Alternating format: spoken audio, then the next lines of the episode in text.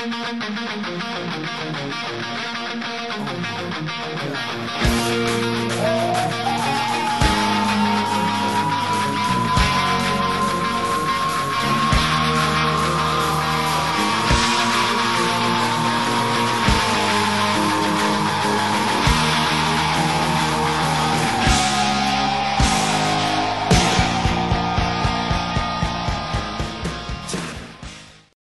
Começando, estamos de volta com mais uma edição do Papo de Arquibancada. Papeirinhos e papeirinhas, depois de muitos e muitos meses, dias, quase um ano de distância, a gente volta com o nosso querido e amado Papo de Arquibancada, programa que você aprendeu a amar e respeitar nesse tempo todo é, que estamos aí no, no cenário do, dos podcasts sobre esportes e tudo mais. Com muito e muito prazer, antes de mais nada, de falar sobre qual vai ser o tema deste episódio e coisas assim, eu vou apresentar porque estamos com novidades, não todas as novidades possíveis, mas estamos voltando diferente, estamos voltando com algumas baixas, né? Vamos supor aí que a gente passou por um mercado de transferências meio meio movimentado, digamos assim. Então, tivemos baixas, tivemos contratações, contratações essas se você já, já nos acompanha no Papo Online aqui bancada, você já conhece. Se você não segue, você tá buscando, não sei que você tá fazendo na sua vida. Mas antes de mais nada, vamos começar. É, você já teve um spoiler aí, uma risadinha. E antes de mais nada, começar dando boa noite para cada um. Primeiro para o bom e velho Luan Quinello. Boa noite, Luan. Como é que você está nesta noite de gravação de episódio de podcast? Boa noite, Lucão. Salve, né, para quem tá ouvindo a gente aí. Bom dia, porque pode ser que esteja escutando o podcast de manhã, bom né? dia, mesmo? boa tarde ou boa noite, né? Você falou bom e velho bom. Eu não garanto, velho com certeza, mano, porque já passou um tempão, né, mano, do último podcast. E, enfim, é uma honra estar aqui com vocês, uma honra estar de volta, tava com saudade. Pra cima. É isso aí, já faz 84 anos que a gente gravou o último episódio lá com o canal dos Bola, inclusive saudades. Agora o meu boa noite talvez nem tão boa noite assim, né? Bom, se foi boa noite pro Luan, vai ser boa noite pra você também, meu querido Jefão da Massa. Boa noite, meu querido. Só noite hoje, só noite. Não tô comentando nada do que aconteceu na partida da quinta-feira. Então você não vai participar do, do episódio, é isso? Brincadeira. Eu vou até desligar aqui Não, mas é, tô feliz aí, depois de. Meu primeiro, é, o último programa foi minha primeira participação. Muito bom, mano. Fala mais alto. eu acho que eu trouxe uma maldição ali depois que eu entrei, mas. Se o programa fosse o jogo Among Us, você seria o impostor, então, André. É, felizmente. O Jeff. o Jeff é. sempre com informações e com opiniões muito contundentes, né? O Jeff é incisivo, é o que, o que ele fala é direto ao ponto, não enrola. E é assim que a gente gosta. Exato. Agora, começando com, com as apresentações dos novos integrantes, é, com a permissão aí do, do velho Vini, vocês já conhecem, mas ele vai ter a oportunidade de dar o boa noite e se apresentar. Eu vou primeiras damas, certo, Vini?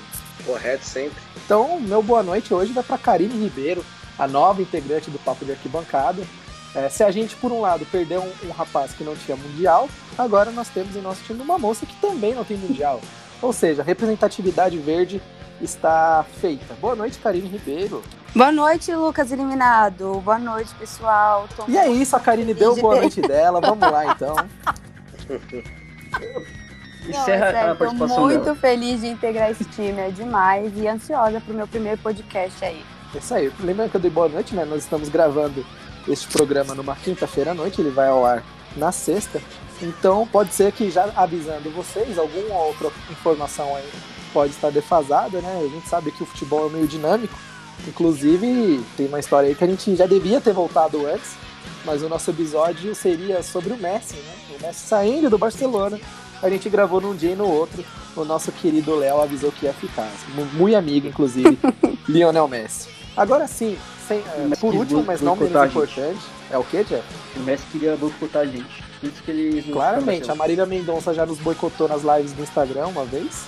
E agora a Messi querendo boicotar o, o o nosso querido podcast, mas contra tudo e contra todos, seguimos firmes e fortes. Até quando? Agora, por último, mas não menos importante, o boa noite deste rapaz que está com os olhos de quem acabou de usar tóxicos ou coisas mais suspeitas. Tô não doente, diria, não sei dizer o quê. Não sei dizer o quê. Tá o quê? Tô doente. Pô, meu amigo, então, já te desejando melhoras, eu te dou a, as boas-vindas ao Papo de Arquibancada, Vini. O espaço é seu, amigo. Salve, rapaziada. Boa noite, beleza?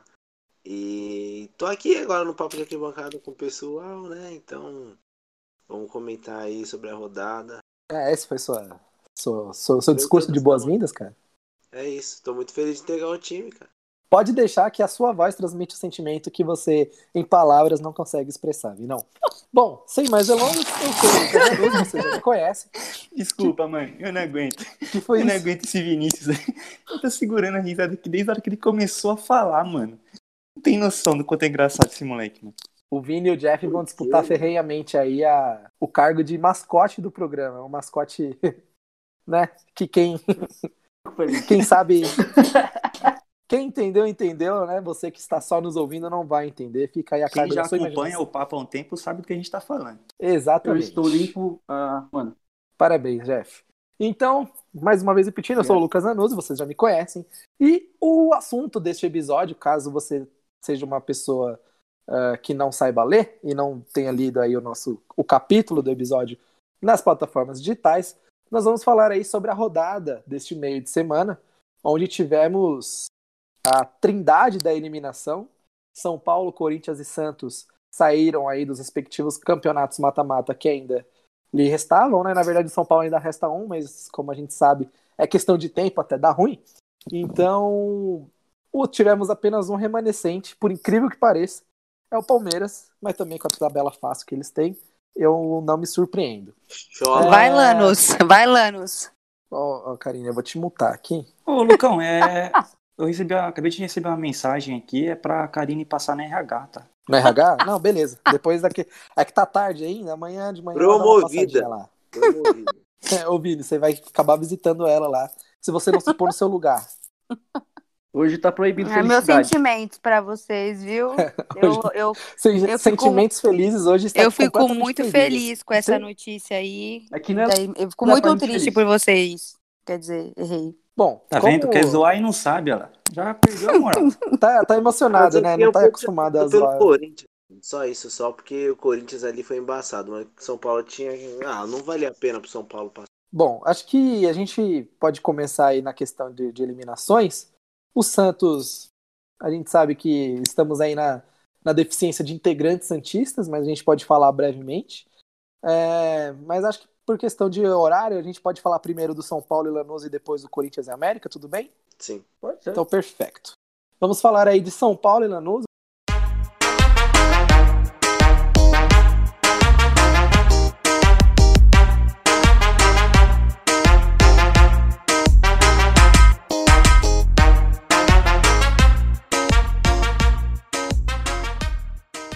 O São Paulo que enfrentou o Lanús na noite da. noite amena ali, meio chuvosa talvez, de quarta-feira, é, no Morumbi, São Paulo que havia perdido na Argentina por 3 a 2 num jogo que já tinha pitadas dramáticas já.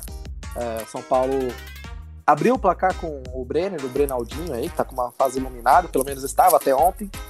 É, acabou tomando uma virada aí com os gols bobos, com falhas de marcação e acabou empatando no final do jogo, um cenário até parecido com o jogo de ontem. E aí, no lance seguinte, tomou o gol da virada, 3 a 2 num, numa bola alçada na área. Um tipo de lance que vem sendo terror aí da, da defesa do São Paulo. A torcida tem, está bem traumatizada com esse tipo de lance no fim do jogo. E aí, ontem no Morumbi, bastava um placar simples de 1 a 0 para passar. Mas, como a gente sabe, o São Paulo do Diniz não é simples de entender. Tudo é regado a muita e muita e muita emoção. E aí acabou vencendo por 4 a 3 Tomou 1 a 0 depois tomou 2 a 1 num primeiro tempo terrível, terrível, terrível. E aí no segundo tempo São Paulo foi para cima com alterações aí ousadas de Fernando Diniz.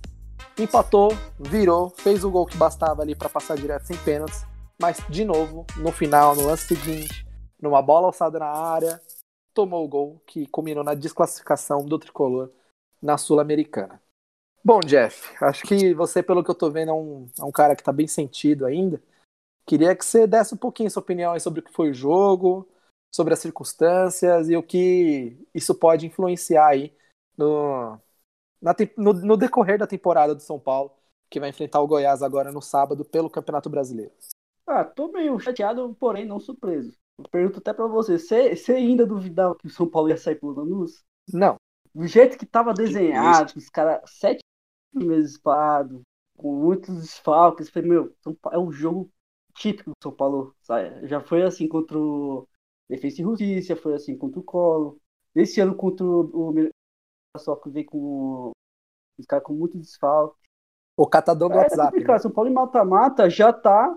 Mata-mata já é um roteiro já manjado. São Paulo com uma competição mata-mata como se estivesse jogando o pré-treino.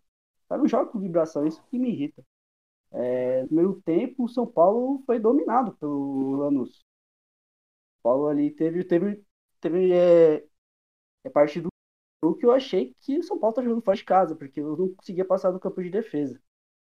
Mas enfim, né? Vamos esperar ver como vai ser no Brasileirão, que por incrível que pareça, o São Paulo tá bem no Brasileirão e pode chegar à liderança. Mas sabemos que não vai para frente, cara. E na Copa do Brasil é a mesma coisa. Você não, você não vê, com esse retrospecto São Paulo em mata-mata, você não tem uma, é, um otimismo. Sabe que uma hora ou outra vai sair do, daquele jeito, com várias falhas, time é totalmente desatento. Bom, agora eu quero uma visão de quem vê de uma forma, não vou dizer imparcial, porque estava torcendo contra, mas eu coloco aí na roda aí. Ah, quero saber a opinião de vocês sobre a, mais essa eliminação do São Paulo, essa que foi a 27 sétima queda do tricolor em mata-matas na década. Então, Lucão, eu confesso que fiquei surpresa com a eliminação de São Paulo. Achei que vocês tinham total condição de passar. E lamento que o time ainda cometa falhas tão primárias em saída de bola e entregue tantos gols. Eu acho um, um absurdo um time com a qualidade que o São Paulo tem entregar gols do jeito que entrega. Não adianta fazer quatro gols num jogo se você sempre dá abertura para tomar três ou mais. É, eu acreditava que vocês tinham total condição de passar. Para mim foi foi trágico, trágico. Você falou palavra trágico, eu acho que tão trágico quando é, teve o mesmo nível de sinceridade quanto o senhor Omar, em Todo Mundo Odeia o Cris, falando que é trágico as pessoas morrerem, sendo que ele trabalha numa funerária e ele lucra com isso. É, inclusive, ela, ela disse que lamenta, mas deu pra. Na hora que ela falou lamenta, que a galera não consegue ver. Deu um sorrisinho de canto, tá ligado? Que, não, assim, Deus. ó, ó, como rival, eu adoro ver vocês perdendo. Eu adoro, como rival, eu adoro. Mas eu acho que o futebol brasileiro perde com isso, entende? O São Paulo é um time muito grande e eu, eu acho triste. Ainda mais perdendo para o Lanús, um time que, se eu não me engano, né, se eu estiver errado, vocês me corrijam, não tinha jogado ainda. Tava parado, entendeu? É. Eu acho muito, muito complicado. E lamento a fase do São Paulo. São fantasmas, né? Acho que vocês vão conviver com isso por um tempo ainda. Paulo perdeu do Juventus da Moca da Argentina. Bom, aí você tá. Aí é uma opinião sua que não reflete a opinião do papo de arquibancada como um todo. Mas estava falando aí de, da questão de ser um argentino, Lanús, né? É, o São Paulo chegou a ser eliminado. Esse foi a quarta vez que o São Paulo cai para um argentino médio barra pequeno da Argentina, né? Começou em 2017 com o Defensa e Justiça na Sul-Americana com o Rogério Ceni no seu primeiro ano como treinador. E aí, depois, em 2018, o Colón da Argentina, pela mesma Copa Sul-Americana, é, acho que pela mesma fase também, foi eliminado nos pênaltis lá na Argentina. Depois o Tajeres do Morumbi, na Libertadores, na pré da pré-Libertadores. Aí Nossa. nós tivemos ainda o Rosário Central nesse meio tempo que a gente conseguiu bater na, sabe lá, Santo Paulo como. E aí ontem mais uma eliminação para um argentino no Morumbi. O São Paulo que, antes do Defensa e Justiça, nunca tinha sido eliminado por um argentino em competições internacionais e parece que agora acabou. A primeira eliminação acabou acarretando em todas Vira. as outras. Abriu a porteira, né? Porteira. Abriu a porteira. Agora, Tradições. Eu quero opinião de vocês no seguinte: o São Paulo em mata-mata, contando todos os mata-matas, é, desde Mirassol até os jogos decisivos ali com River e LDU, que querendo ou não eram jogos eliminatórios, e também o Lanús, são Paulo tomou 14 gols em mata-mata, que é algo que, se você parar para pensar, dificilmente algum time que tome 14 gols em fase de mata-mata vai chegar em algum lugar.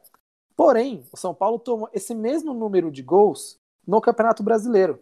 O São Paulo tem a segunda melhor defesa do campeonato, só perde para o Fortaleza do Rogério Ceni, que tomou 12. Ou seja, São Paulo tomou 14 em 16 jogos, porque tem 3 a menos. É... Ô Luan, você acha que essa questão do São Paulo tomar tanto gol vai direto na qualidade do sistema defensivo do São Paulo, que a gente sabe que é o ponto fraco ainda do Fernando Diniz, ou você acha que é algo mais apegado ao emocional do time, que carrega ali no, no seu, nas costas, né, o peso de tantas e tantas eliminações nessa década? Mano, eu acho que é um pouco dos dois, tá ligado?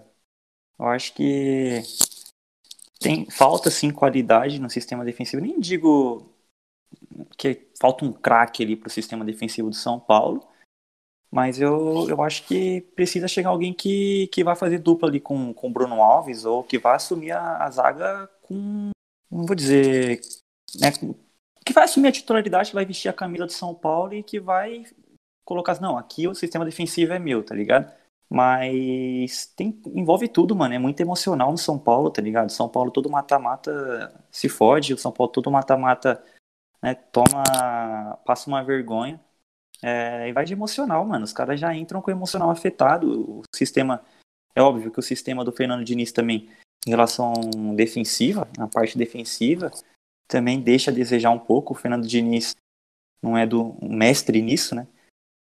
É, a gente consegue ver, mano. A gente consegue ver falhas no esquema do Diniz em relação à defesa, ao, ao, seu modo de defender. E, mano, é incrível como o São Paulo tem um emocional afetado em relação a isso, tá ligado? E isso afeta os jogadores dentro de campo, o sistema defensivo também. Já tanto que é cobrado, né?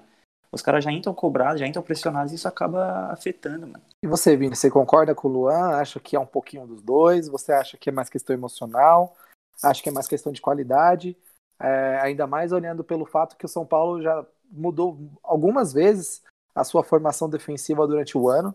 É, o São Paulo, que ano passado teve uma das melhores defesas do campeonato, defesas sólidas, com esse mesmo Fernando Diniz, parece ter tido seu sistema defensivo aí nesse ano completamente trucidado. São Paulo que começou com Arboleda e Bruno Alves na zaga, depois passou por Diego Costa e Léo Pelé, e agora tem é, Diego Costa e Bruno Alves na zaga. Qual que é a sua opinião? Cara, eu acho que de uns tempos pra cá o São Paulo tem tido dificuldade nos mata-matas principalmente. Né? É, o São Paulo é um time sólido, cara. É um time que é, tipo, ele, ele, tem um jogo ali, um estilo de jogo, ele não tem medo de permear entre estilos de jogo. O Diniz ele, ele gosta bastante do toque da bola. Então acho que São Paulo ele consegue se adaptar até ao adversário em muitos jogos, né? Então por isso ele tem alguns, alguns São Paulos bem diferentes de outros. Eu acho que o problema do São Paulo realmente deve estar no emocional, entendeu? Porque, cara, muito tempo sem título, tem jogador que sabe que o peso, entendeu? Eu acredito que deva ser um, um fator assim não determinante, mas um fator que seja importante na hora de levar um gol no último minuto, entendeu? Acho que é uma questão desse tipo. Acho que a, o que a gente pode tirar de mais exemplo agora do, da opinião do Vini foi que ele falou que o plural de São Paulo é São Paulos. Estamos de acordo que o plural de São Paulo é São Paulo? Eu, eu falei tanto e você prestou atenção numa coisa só. Depois de São Paulo, eu não consegui prestar atenção em mais nada. Inclusive, a gente tá gravando por vídeo aqui. Na hora que o Vinícius falou São Paulo, o Lucão deu uma risadinha. Ele ficou rindo até o, até o Vinícius terminar de falar, mano. Eu não percebi, desculpa. Estamos de acordo que o plural de São Paulo é São Paulos? Ou São Paulo já é plural porque é São e não é? É, é Paulo. É Paulo seria o singular, né? Mano, eu prefiro não me comprometer com a língua portuguesa e vou ficar em cima do muro nessa. Lembrando que você tem um diploma de jornalista, né? Tá guardado, moleque. e aí, Jeff, você tem alguma coisa a acrescentar em questão de opinião? Que, que eu queria ouvir sua opinião, cara. Você que é alguém, uma arroba no Twitter sempre ativa, a sua corneta tá sempre ali é, funcionando muito bem no Twitter. Queria saber de você, se você acha que é uma questão mais de qualidade ou uma questão mais de emocional, ainda mais com esse contraste de desempenho defensivo no brasileiro, onde você enfrenta é, ataques como o do Flamengo e sai ileso, por mais que os caras tenham perdido, do, tenham perdido dois pênaltis É, o jogo que a gente viu foi um jogo onde São Paulo não sofreu muito, assim, mereceu ganhar, apesar de ter saído perdendo com cinco minutos. Enfim, com os ataques mais poderosos da América do Sul, aí pega um time médio que não joga há sete meses e toma seis em dois jogos. É emocional? É qualidade? Acho que é um pouco dos do dois. Eu acho que a que pega mais é o emocional mesmo. Eu acho também outro pouco também vai dar qualidade, eu, que eu, que eu me refleti, cara. O nível do futebol brasileiro tá um pouquinho abaixo, cara. E se o TV pega o River Plate, um, um, bom tempo parado, jogou com o São Paulo, primeiro jogo, os caras sobraram. O Lanús, é um time médio, também fez gol no São Paulo, acho que deve ter alguma coisa errada. Ou o São Paulo tá, é muito ruim mesmo. É, realmente é, é um 880, né? Agora, Pode Paulo... ser a segunda opção também, né? O São Paulo é muito ruim mesmo. É, imagina quem perde do São Paulo que é, né? Ah, vocês precisavam daquilo para ter um gostinho esse ano, senão vocês iam chorar demais. Já estão chorando pra caramba, imagina, gente, só foi legal com vocês. Não, realmente, não, você tem que agradecer, é. porque graças a isso o Vanderlei Luxemburgo foi demitido. Porque se tivesse mantido o Tabor, ele tava lá até hoje com, com o projeto. Ah, então, será? Nos agradeçam. Os legais da história fomos nós, não vocês. Exato. Não, nem vou entrar nesse mérito, porque eu não queria que o Lucha tivesse saído como saiu e na época que saiu. Mas eu concordo em parte com o que você disse, sim. Bom, o fato é que agora, graças a nós, o Palmeiras tem o treinador gato né, do Campeonato Brasileiro. Enquanto o Alberto Valentim continua desempregado, acredito que o nosso querido Abel Ferreira seja o treinador mais gato da Série A. Vocês concordam? Tem alguém no páreo? Cara, eu acho que eu concordo, hein? Tem como não. Não, mas Gato não tá na Série A, tá na Série B. O nome dele é Felipe Scolari, fazendo milagres com o Cruzeiro. Meu bom velhinho. Luiz Felipe Scolari, que depois de alguns, alguns shots de whisky. Whisky, né? Red Label é whisky? É, é whisky. Fechou contrato é, com o Cruzeiro. Então, alguns, depois de alguns Algumas shots, garrafas secas, beleza, a gente assina então. Recebeu aí, ele aceitou o desafio de levar assim um que cabuloso assinou, de volta recebeu glicose na veia.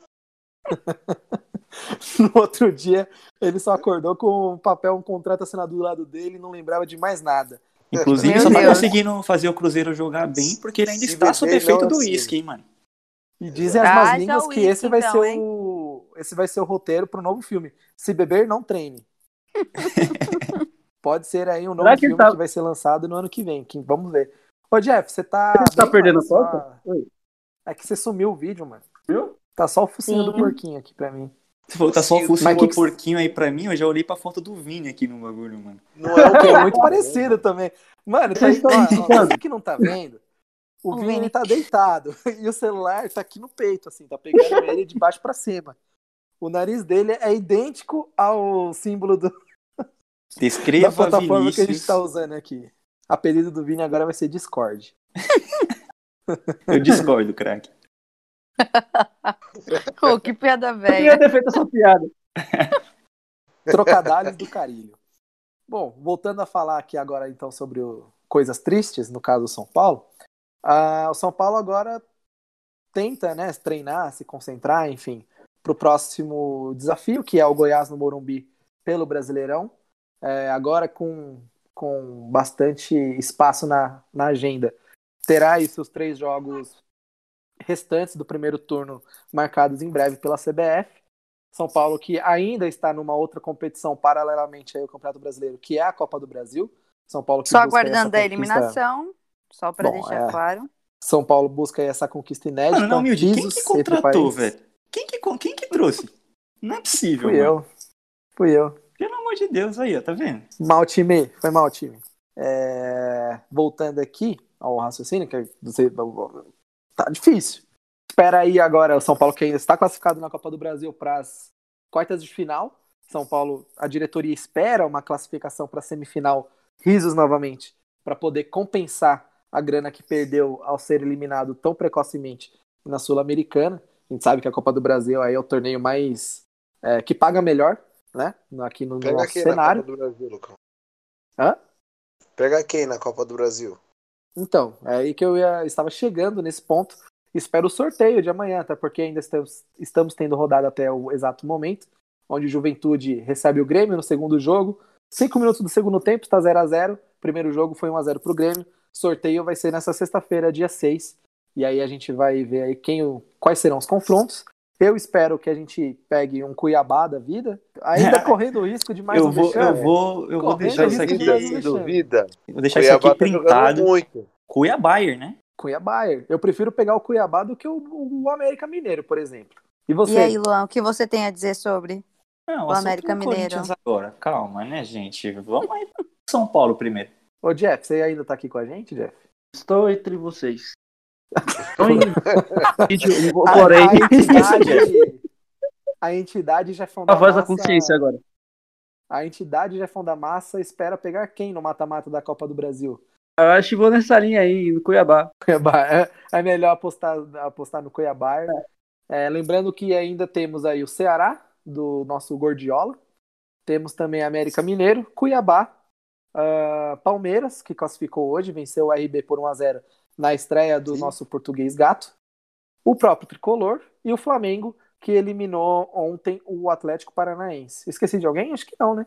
Ceará, Flamengo, São Paulo, Palmeiras, Inter. Ah, é, faltava o Internacional, que eliminou o Atlético Goianiense. É, o sorteio será feito amanhã. Vamos ver aí qual, qual será a sorte do São Paulo em sorteio, que a gente sabe que não é das boas. Provavelmente vai vir um, um Inter ou um Flamengo da vida. Falando em Copa do Flamengo Brasil, pode ser. Ver um- um Flamengo tá suave. se vier um Flamengo, tá suave, até por questão de freguesia. O que, que você falou, Jeff? Tava com o microfone mutado, né, o FDP?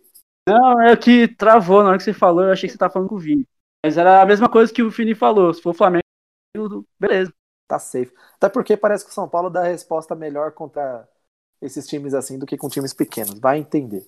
Falando em Copa do Brasil, Falando em agora time é um pequeno, Pertinente, exatamente. Acho que é um momento pertinente pra gente falar do Coringão.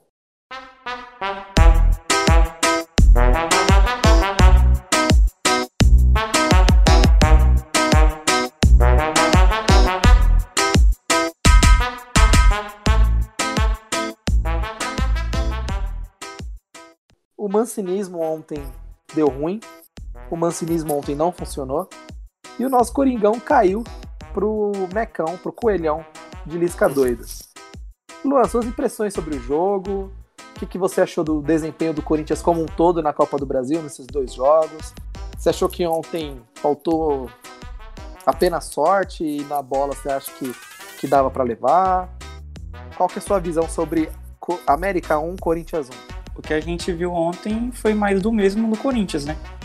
Mais um time que não consegue chutar uma bola no gol, um time completamente bagunçado, é um time apático. Corinthians que, mano, de verdade, é um Corinthians que completamente frágil em relação ao América, mano. Porque o América é um time muito bem encaixado, muito bem treinado e que nos dois jogos jogou melhor que o Corinthians. Jogou melhor aqui na Arena, jogou melhor lá em Minas, na Arena Independência mereceu sair com a classificação. O Corinthians não jogou absolutamente nada, cara.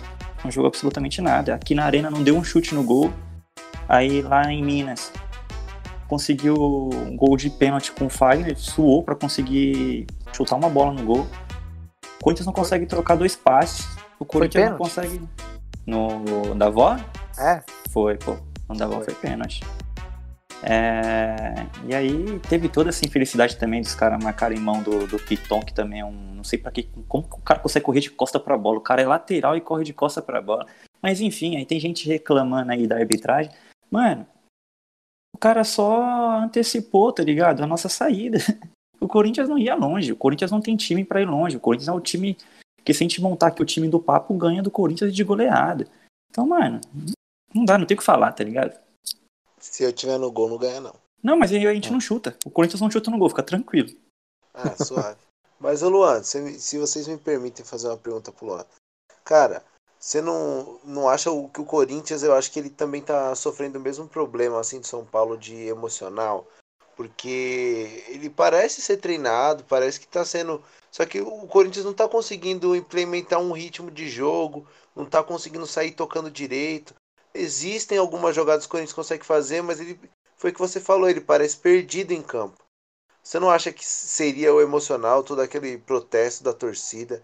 Porque a- aquele desabafo do Cássio, que a gente sabe bem, Então, será que é por conta disso? Porque agora tem uns caras, uns moleques jogando, aí tem uns caras mais, mais experientes e tal. Só que, poxa, não é o Corinthians que a gente está acostumado, você concorda? Complementando, Vini, a sua pergunta, eu ainda acrescento uma observação que eu fiz, não sei se vocês concordam, é que quando o Corinthians toma um gol, hoje, meio que desmonta os caras, né? Os caras dão uma desanimada. Era algo que a gente não Concordo. estava acostumado a ver, né? Principalmente quando a torcida ainda estava liberada nos estádios, porque a torcida começava a cantar mais alto e tal.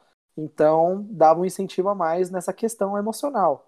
E agora, sem esse fator importante, que é a torcida, que é o 12º jogador do Corinthians, é, parece que os caras, juntando a má fase e tal, acaba dando uma baqueada quando toma o gol, né? É, eu vou é, já responder o Lucão, porque é o, que eu- o único que eu lembro, né? O único que foi o mais recente que falou agora. Mano, faz Muito falta. bom. A torcida do Corinthians faz falta sim pro time. O Corinthians é um time completamente diferente com sua torcida e sem sua torcida, tá ligado? Faz diferença. É, em relação à pergunta do Vini sobre ser emocional, cara, pode ser, mas acho que o maior problema do Corinthians é técnico. O time do Corinthians não é nem ruim. Pra ser ruim, o Corinthians precisa treinar e precisa melhorar. Pra ser ruim, pra chegar num nível de time ruim, porque o time do Corinthians é horrível.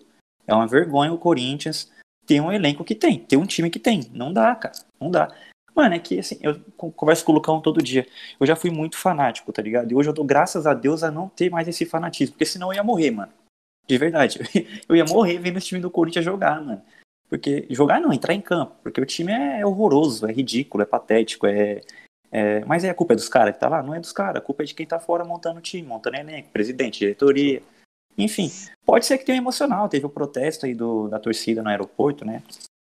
Teve um monte de protesto lá no, no CT também.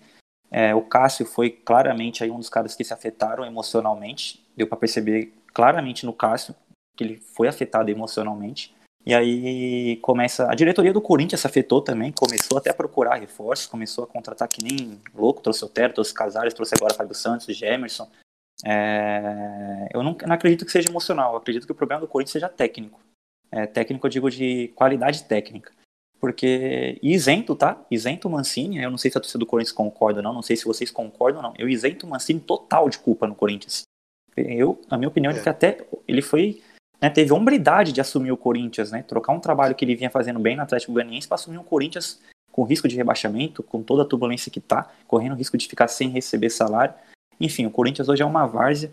A eliminação para América não me surpreende pouco me incomoda de verdade, porque acho que a briga do Corinthians realmente esse ano é para assumir os 45 pontos no brasileiro, que senão, caixão em vela preta. Corinthians joga contra ele mesmo, então, no fim das contas, cara.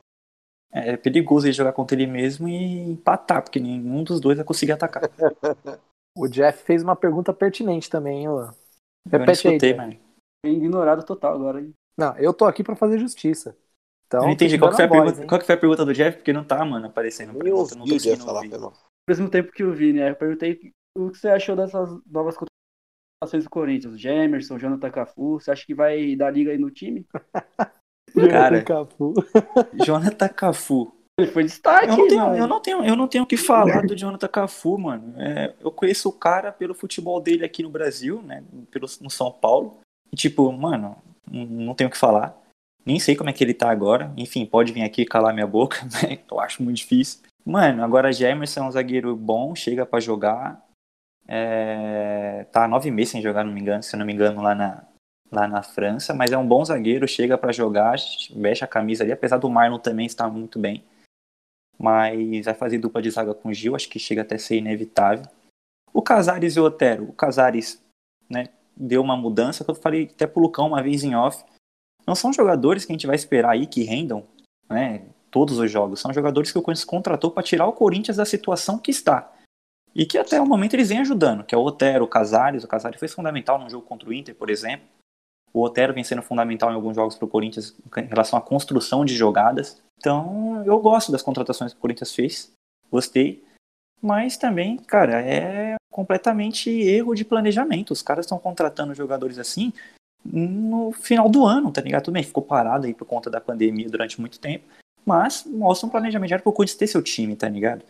Enfim, é erro total. O Corinthians tá, cara, tá cruzeirando, pra ser sincero. Falta um centroavante agora, com o Bocelli embora. O Jô parado por conta de lesão, mas quando joga em uma fase também. Falta um centroavante aí no elenco? Ou o Davó é o cara pra ir até o final do campeonato agora? Cara, faltar, falta, né? É, o Bocelli vai embora, o Corinthians estuda até rescindir antes o contrato dele, que acaba agora, final do ano. É, o Jô, pô, o Jô parece que ele tá com 30 quilos em cada perna, tá ligado? Ele não corre, mano, não dá, cara. Ele ganha bola aérea, ele faz parede, mas ultimamente nem a parede ele tem conseguido fazer. Então, precisa, mas vai tirar dinheiro da onde, né? O Corinthians não tem dinheiro. E aí vai ter que ir com o Davó. Aí vai ter que jogar a responsa no moleque. Mas já que contratou, coloca para jogar. E outro, sendo justo, não tá jogando mal, tá ligado? Pra que tem? E aí é rezar, mano. Reza pra cá. Torcedor corintiano. Reza. Reza muito. Agora, a opinião de alguém completamente imparcial. O Karine, foi pênalti do Piton ontem? Eu não daria. Não daria pênalti. Não daria pênalti, mas eu entendo por que deram pênalti. Mas eu, sinceramente, não culpo. O cara tava correndo. Você não corre com o braço colado no corpo. Ele não tava esperando alguma coisa especificamente na área. Beleza, tava de costas, mas eu não Então, daria essa é pênalti. questão, né? Eu, De sinceramente, não daria. É, então, ele não tinha como ver, ele não esperava aquela bola. Ele tava correndo. Ele tava correndo. Mas o que eliminou, de fato, o Corinthians não, não foi esse pênalti só. O América foi muito superior aqui em Itaquera. E eu dou total mérito pro América Mineiro, pro Lisca, por todo o trabalho. Mas não Make daria pênalti. America crazy again. Pra você, Vini, foi pênalti ou não? Cara, pra mim não foi pênalti, velho. Não foi. Eu acho que o zagueiro tá olhando pra, pra frente, mano. A bola bate num lugar que ele não tá nem imaginando. Eu acho que tudo bem, ela afeta a direção da bola, mas realmente eu não daria aquele pênalti, não. Bom, agora o Corinthians só tem o Campeonato Brasileiro. Ô, Jeff, pra não te deixar fora da, da roda, pra você, foi pênalti ou não? Porque eu não tô te vendo, eu esqueço que você tá aqui, cara. Obrigado aqui, tô, tô me vendo tudo e a internet não está colaborando. Mas respondendo a pergunta, só pra contrariar todo mundo, foi pênalti sim. Tô zoando, mentira. Não foi, não foi nada ali, foi totalmente acidental. Fez, viajou nessa. Vamos aqui, então, tentar ser o mais breve possível, porque estamos na reta final do programa. Essa é uma certeza que dá pra ter. É, o Corinthians, agora que só tem o Campeonato Brasileiro pela frente, vai enfrentar o Atlético Goianiense pelo início do, do segundo turno, ah, agora no fim de semana. E rapidamente agora, Luan, o que, que você acha que dá pra esperar ainda do Corinthians esse ano? Briga por meio de tabela? Vai brigar lá embaixo? Ou você tem esperança por uma vaguinha aí numa Libertadores, uma pré-Libertadores, dependendo de quantas vagas abrirem, se for um G6, um G7, enfim. Ah, cara, é o que eu falei. A nossa briga é pra atingir os 45 pontos, tá ligado? Não, não adianta. Eu, eu, mano, não consigo sonhar com Sul-Americana, com Libertadores. Não consigo, cara. Eu vejo esse time do Corinthians brigando de verdade, mano, pra não cair. Tá, não sei que posição agora tá em décimo, tá em décimo primeiro, não sei. Mas pro Corinthians perder duas, três, quatro seguidas não é muito difícil, entendeu? Então a briga do Corinthians, ao meu ver, né, no meu ponto de vista, é pra não cair, mano. Isso é claramente o que todos nós esperamos, todos nós que não torcemos para o Corinthians. O Corinthians está em 11 com 24 pontos, está num, num bolo terrível ali com o Ceará, com o Atlético Goianiense, esse bolo tanto para cima quanto para baixo. Agora, né, a gente dá tempo, somos uma espécie aqui de Sônia Abrão, a gente dá mais tempo para desgraça do que para as coisas boas. Então, já que o sentimento é a felicidade que vai imperar no programa neste momento, vamos falar então do Palmeiras.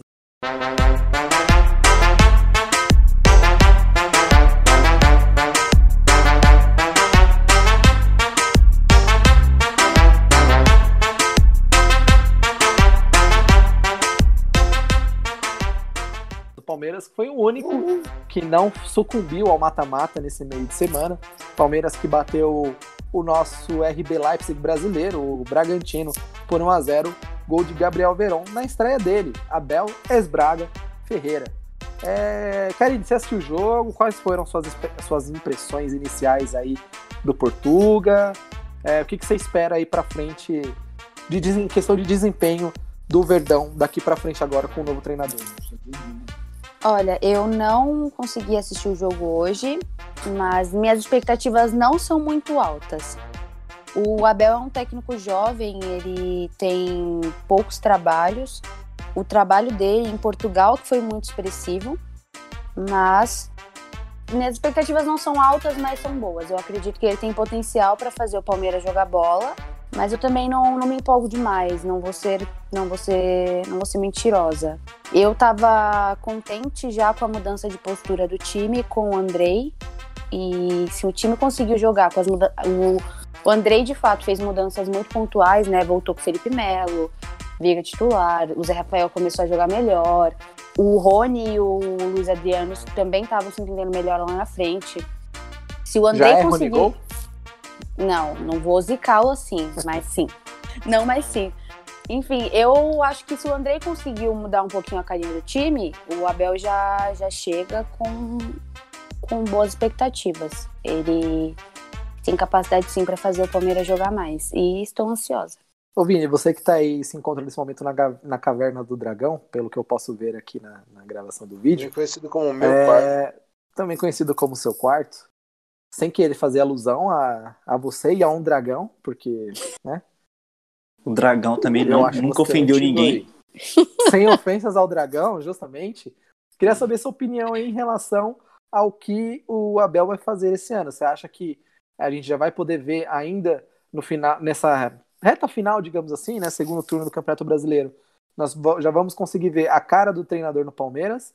Ou você acha que, principalmente por ele ser um gringo que está chegando no país agora, talvez ainda não conheça o elenco a fio, é, vai manter aí o que o Cebolinha vinha fazendo? Então, cara, na verdade eu acho que dá pra gente ver sim. Não precisa de muito tempo pro, pro treinador conseguir entender como funciona como funcionam as peças. Tipo, antigamente eu sei que tinha muito problema pro técnico chegar, um técnico estrangeiro e saber quem que era quem do time. Só que hoje em dia o pessoal já tem um pouco mais de conhecimento do futebol brasileiro, né?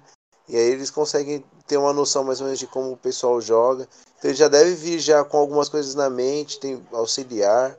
Enfim, eu espero que ele proponha o estilo de jogo dele, que o time aceite. E eu sei que o Palmeiras é um time que consegue ser bem versátil, cara. Tem bastante peça, consegue ser versátil. É só fazer os caras jogar, jogar com vontade. Principalmente os moleques que estão comendo a bola e eu acho que vai dar bom. Vamos ver aí. Tô otimista. Eu me sinto agora falando com a entidade Vinícius, né? Porque o rosto dele não aparece. O você Mano, ficam- Meu celular é horrível, vocês ficam zoando. A gente tá dando risada por causa do ângulo que você tá filmando nesse momento, Vinícius. Eu sei, porque... cabelo. Eu sei, cara. É porque senão você não me ouve falar. Ah, justo. É por um bom motivo, então. Você está se sacrificando Claro. em prol do time. Que aí, contratação. Karine. que contratação. Eu acho que ele vai ter um pouquinho de dificuldade para se adaptar ao futebol brasileiro, sul-americano também e ao calendário. Não sei como funcionava na Grécia, né? Mas Domenech sentiu aqui também. O calendário dos times brasileiros são bem apertados, é intenso. Mas é eu, eu, eu tô nessa linha. Eu tenho expectativas boas, não muito altas, e eu acho que ele pode fazer um bom trabalho, sim. Mas a sua expectativa, quando você fala expectativa boa, mas não muito alta, você quer dizer que você espera bons desempenhos nos campeonatos, por exemplo, um G4, uma semifinal de Libertadores, uma semifinal de Copa do Brasil, mas não título, é isso?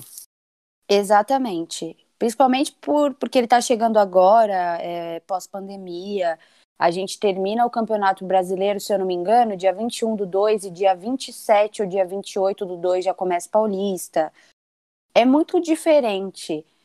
E eu acho isso principalmente por- pelo que o Palmeiras vinha desempenhando. Eu, eu acho que o Palmeiras tem muitos problemas internos que ele precisa resolver dentro de casa para começar a dar bons resultados, o que o time realmente possa alcançar. Para o nível do elenco que o Palmeiras tem, é, há muitos anos o time é extremamente mediano, podia fazer muito mais. E o que, que você achou aí da atitude dele de manter o que vinha é, sido implementado aí pelo Cebolinha, né? De jogar o Felipe Melo de volta para o meio campo, colocando o Patrick de Paula é, no banco de reservas, Rony de titular de um lado, com o Gabriel Veron, que jogou a partida de hoje do outro, o Luiz Adriano titular, o William no banco. Você acha que ele fez certo? Ou você acha que ele já devia vir tentando fazer testes principalmente num jogo onde já estava definido praticamente, né? O Palmeiras estava com placar favorável aí de 3 a 1 vencido lá no em Bragança, podendo perder por até um gol de diferença para o adversário, que hoje não é tão forte, né?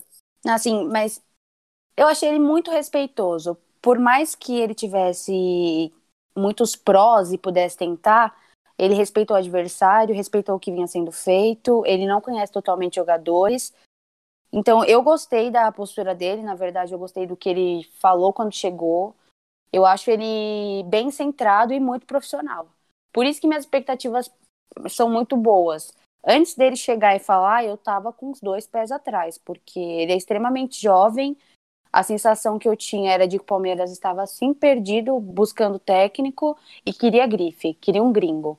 Não ia pegar mais um, um técnico daqui, porque das últimas vezes que tentou, não conseguiu e foi atrás de ídolos, né? Tipo os medalhões. E o Lucha, por exemplo, corre o risco de, de queimar o Lucha, mas não vai atrás de outros técnicos. Tipo, não deu certo com um, beleza, a gente vai no que tá mais confortável mesmo.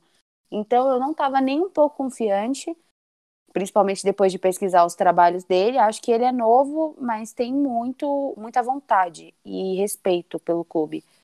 Acho que é um bom jeito de se começar. Perfeito, então. É, agora estamos na reta final deste programa reta final da volta do Papo de Arquibancada. Queria agradecer muito a vocês hoje que estiveram aqui com a gente, participando. Quero agradecer a vocês que não desistiram da gente por mais tempo longe que nós passássemos.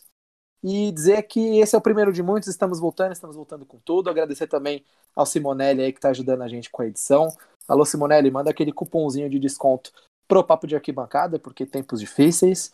E é isso. Finalizando esse episódio do Papo de Arquibancada. Voltaremos na semana que vem com. A gente espera, né? Voltar. Esperamos que agora vai, né, Luan? Mano, espero que sim. Espero que agora flua, né? Pra gente, porque o que a gente suou para conseguir um podcast, para conseguir continuar gravando o podcast que todo mundo gosta, todo mundo, né? Pô, geral que me encontra na rua pergunta, pô, e o podcast vai voltar quando? E, mano, sempre enrolando. Não, a gente tá tentando. E dessa vez eu acho que a gente conseguiu. Espero. É isso aí. Sigam a gente se você ainda não segue no Instagram, no arroba papo bancada. Lá a gente está colocando alguns conteúdos bem legais. Estamos começando, estamos começando a lançar alguns videozinhos, algumas sketches. Estamos fazendo também alguns resuminhos dos principais campeonatos nos stories. Tá bem legal, tá bem feitinho. Dá uma moral pra gente ir lá. E nada mais justo nessa volta do que encerrar fazendo uma homenagem àquele que deu a ideia inicial, né? Que criou, co-criou com a gente aí o Papo de Arquibancada até porque eu não sei outra maneira de encerrar que não dizendo aquele velho bordão do nosso querido PH Andrade. Então, sem mais delongas, vejo vocês no próximo episódio e eu fui! Fui! Fui! Fui!